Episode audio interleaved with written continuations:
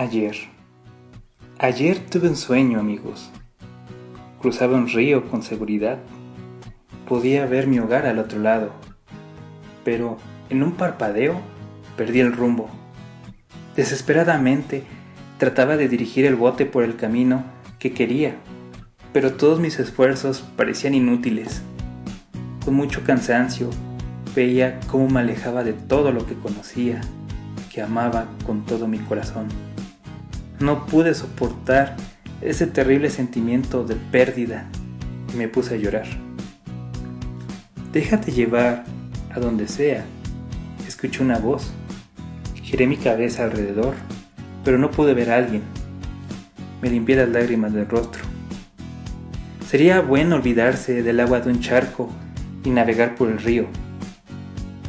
Volví a escuchar esa voz y por un momento pensé que había perdido la razón escuchando voces cuando mi única compañía era la soledad. El día de ayer se ha ido, y con él aquella persona que solía ser. No trates de reparar lo que no tiene arreglo. Por fin pude reconocer esa voz. Era mi voz cuando solía ser un niño.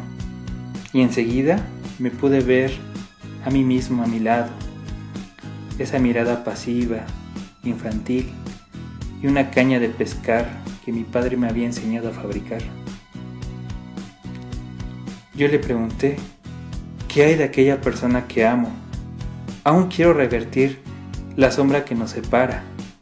Quiero sembrar una flor capaz de atrapar el sol y así vivir los dos juntos en presencia de la luz.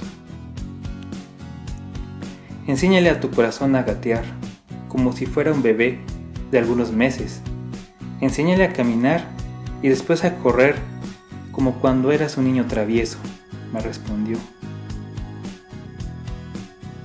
¿Cómo puede una persona liberarse de ese veneno llamado amor? Me le he bebido cada día a sorbos, que siento que me hace falta. Y yo niño sonrió y me dijo, ¿qué droga más tremenda es la costumbre?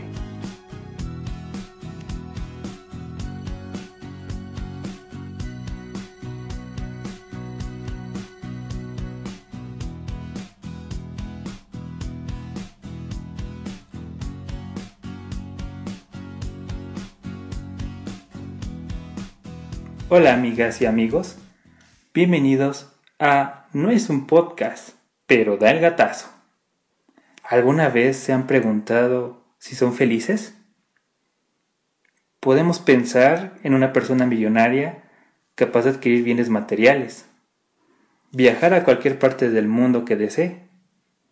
También se nos puede venir a la mente que una persona feliz es aquella que tiene la pareja perfecta Claro que estamos hablando de necesidades que algunos llamarían básicas, pero ¿realmente tener todo esto nos hace sentir felices?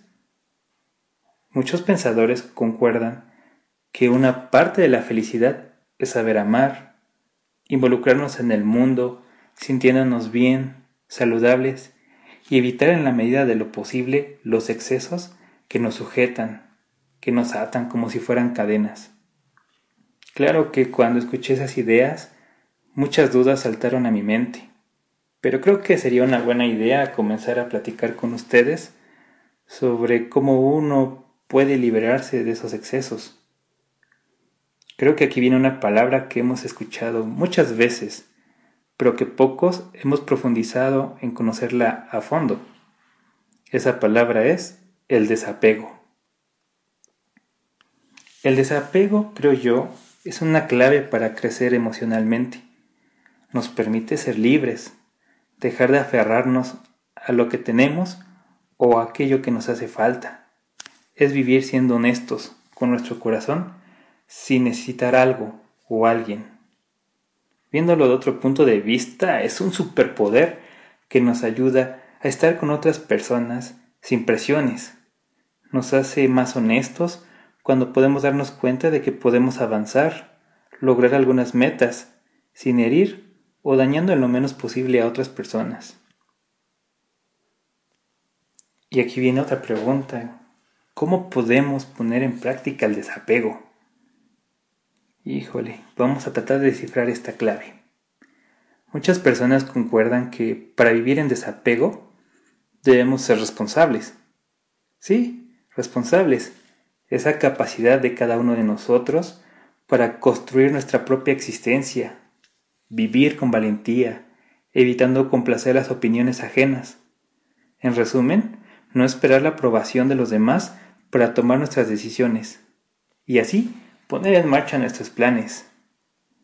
Tener en mente que podemos crear el destino que nos parezca conveniente. Vaya, si esto parece ser difícil, sería bueno compartir con ustedes algunas ideas que han surgido. Como esta, no poner nuestra felicidad en manos de los demás. Híjole, es algo un poco complicado, ¿verdad? Como creer que seremos felices encontrar una pareja que nos ame, o tener reconocimiento de nuestra familia, de nuestros colegas o compañeros de trabajo, estar con amistades que nos hacen sentir felices. Creo que nos aterra pensar en la soledad, sin darnos cuenta que puede ser la mejor compañía para lograr nuestros objetivos. También es bueno pensar que no debemos esperar la satisfacción de otras personas, porque si esperamos que las otras personas nos hagan sentir bien, es probable que vivamos con sufrimiento. Y otra idea importante es cultivar nuestra propia felicidad.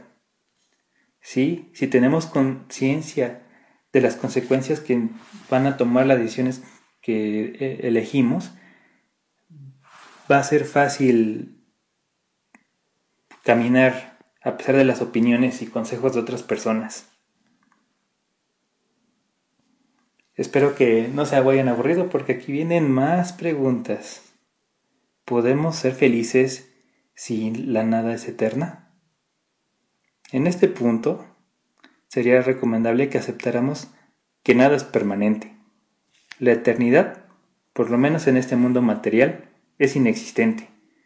Esta experiencia que compartimos llamada vida no se detiene por lo que tendremos a vivir en el pasado, centrarnos en los acontecimientos de ayer que llegamos a olvidar disfrutar el presente. ¿Han visto la película de Kung Fu Panda cuando la tortuguita habla del presente? Dice que es un regalo, por eso se llama así. Si ponemos demasiada atención a los problemas personales, los traumas, los fracasos y las frustraciones, vamos a sentir un ancla que se aferra a nuestra alma. El desapego nos ayuda a ser fuertes para poner nuestra mirada en el hoy, cuando aceptamos la realidad, que el tiempo que pasó jamás va a regresar, que las personas que se fueron de nuestro lado buscaban encontrar su felicidad y que nosotros no éramos parte de sus planes que incluso tuvimos errores que cambiaron situaciones, llega el momento de que usemos una herramienta que se llama perdón. Perdonar a quienes nos lastimaron, incluso algo más difícil, perdonarnos a nosotros mismos, perdonarnos a nosotros mismos.